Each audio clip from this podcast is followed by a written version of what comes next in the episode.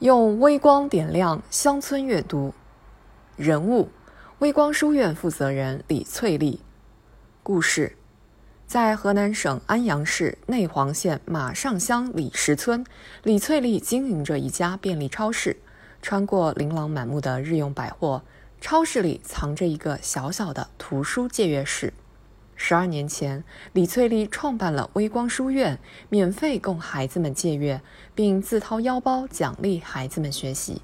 多年来，她克服种种困难，坚持办好书院，把这一借阅模式推广到旅店、诊所等，发展成为微光合作店，受众达三十多万人次。致力于推广乡村阅读文化建设的李翠丽，荣获全国最美志愿者、中国图书馆榜样人物等荣誉。点评：李翠丽为何要创办这个书院？这还要从十二年前的一件事说起。当时村里来了一个歌舞团，很多孩子来围观，但李翠丽发现演出中不少内容并不适合孩子观看，她有些担忧，决心改变这一状况。于是，就像在地里种庄稼一样，他选择在村里种文化，一个飘着书香的阅读空间就此诞生。万事开头难，帮乡亲们培养阅读兴趣、养成阅读习惯更是不容易。一开始没人理解他，借阅者也寥寥无几，他就想办法吸引读者，比如发放铅笔、糖果等当做奖励。后来，阅读的人逐渐多了起来。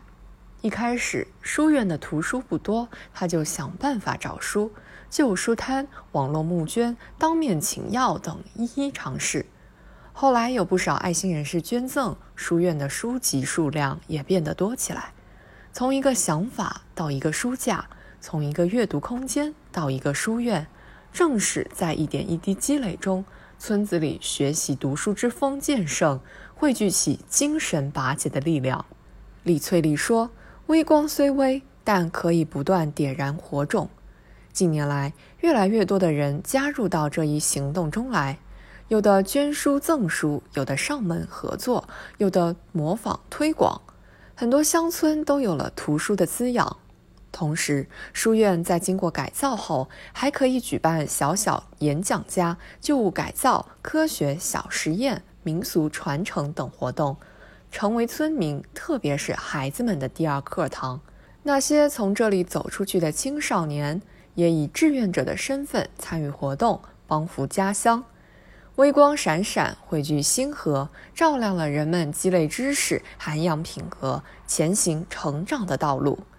十年树木，百年树人。李翠丽说：“她的父亲经常说，种下种子才能长苗，才有盼头。”如今，李翠丽就是在播种、浇灌、育苗，用实际行动把知识的种子播撒在孩子们的心中。